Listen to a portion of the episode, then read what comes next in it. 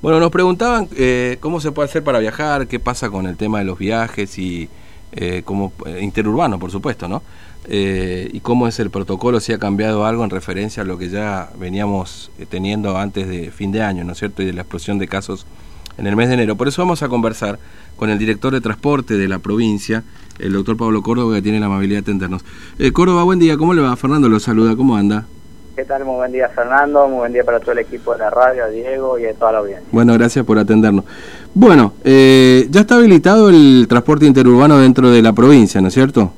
Sí, es así. El día viernes se anunció a través del Consejo de Atención Integral de la Emergencia COVID-19 lo que es la reanudación del transporte interurbano de pasajeros en las diferentes modalidades.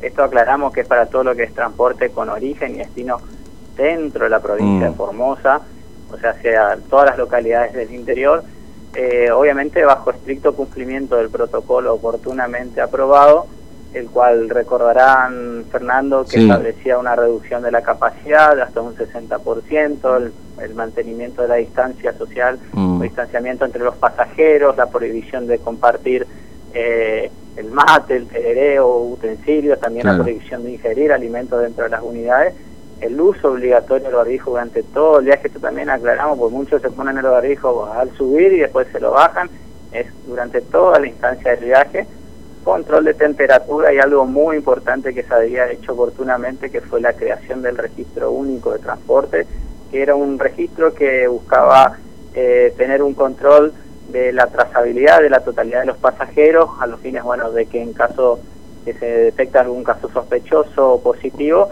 se pueda dar intervención de modo inmediato y, lograr identificarlo a todo uno de cada uno de los pasajeros, que cosa que sucedió y funcionó a la perfección este mm. sistema. Y, bueno, se evitó que aquel primer caso que se, que se inició en Ingeniero Juárez se propagase al resto de, de la provincia. Eh, ahora, eh, estuvo sí, puesta en funcionamiento y anduvo muy bien. Mm, claro, esto es para, para detectar justamente aquellas personas que pudieron tener contacto con un caso positivo, digamos, ¿no? De, determinar y que tengan que hacer la cuarentena. A eso hace referencia, digamos, con la trazabilidad de las personas que iban en el pasaje. Exactamente, recordarán que bueno, en este caso fue la familia, caso 1 de Ingeniero Juárez, donde bueno, el familiar del el hijo justamente de una de las señoras había viajado en un minibús y bueno, esto permitió de que todos los pasajeros que estaban también, que descendieron a lo largo de, todo el tramo de Ingeniero Juárez hasta Formosa por la Ruta Nacional 81 en diferentes localidades, se puedan eh, aislarlo y evitar que obviamente se propaguen a todas estas otras localidades que gracias a Dios todavía no, han tenido un caso mm. positivo. Claro. Ahora, eh, ahora sí tenemos una particularidad, porque a diferencia de lo que ocurría antes, algo, digamos, eh, antes que explotaran esta cantidad de casos, por supuesto, solamente Clorinda estaba bloqueada, eh, entre comillas bloqueada, ¿no? que tenía este bloqueo sanitario y que necesita uno un PCR para poder salir. Ahora son varias las localidades, bueno, nosotros en Capital hasta el 16, bueno, estaba Ingeniero Juárez y demás. En esas, en esas circunstancias, digamos, asumamos que alguien de Formosa, un docente, ¿no? Tiene que presentarse ahora dentro de poco, necesita viajar al interior. ¿Va a tener que contar con un PCR negativo? Exactamente, necesitan hacerse un hisopado que no supere las 72 horas al, al viaje.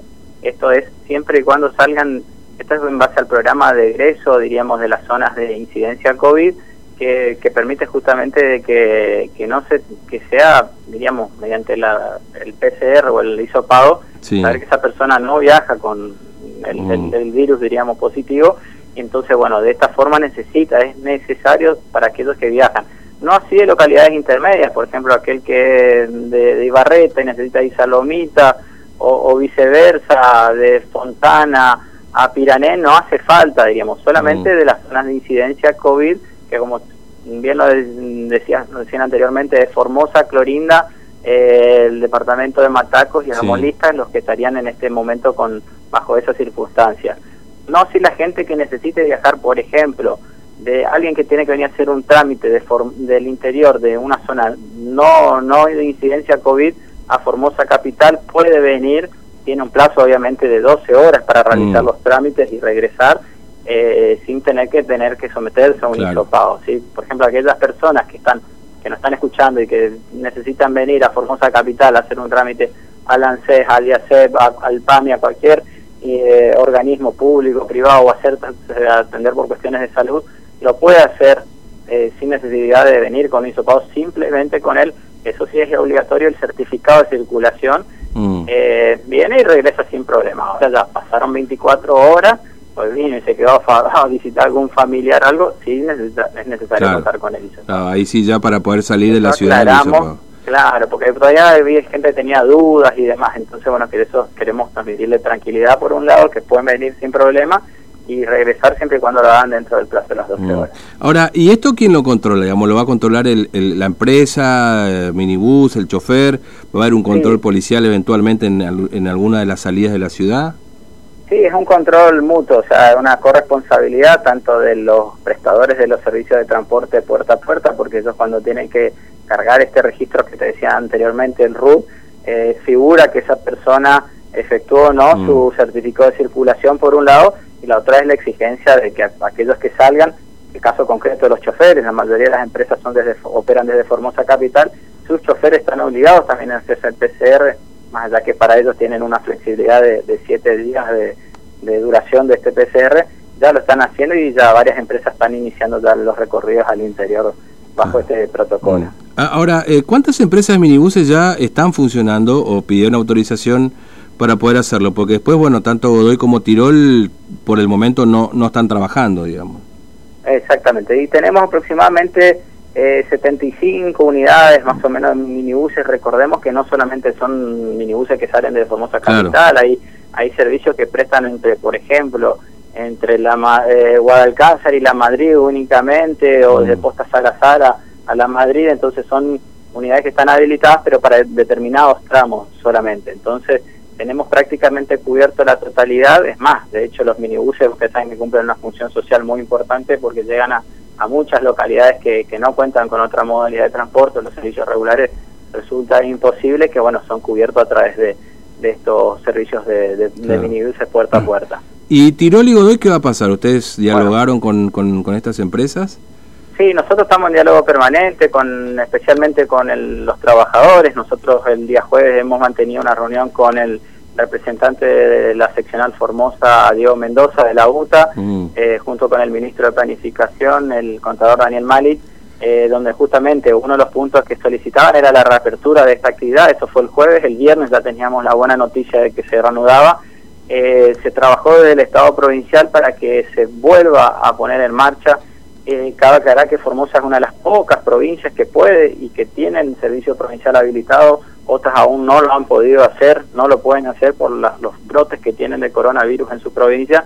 Y bueno, eh, lo que sí están pidiendo los empresarios es una asistencia financiera que por el, momento por el momento, aclaro, la provincia no está. Sí estamos haciendo las gestiones ante el gobierno nacional para ver si es que pueden brindar algún tipo de asistencia a los, a los servicios también provinciales. Claro, entiendo.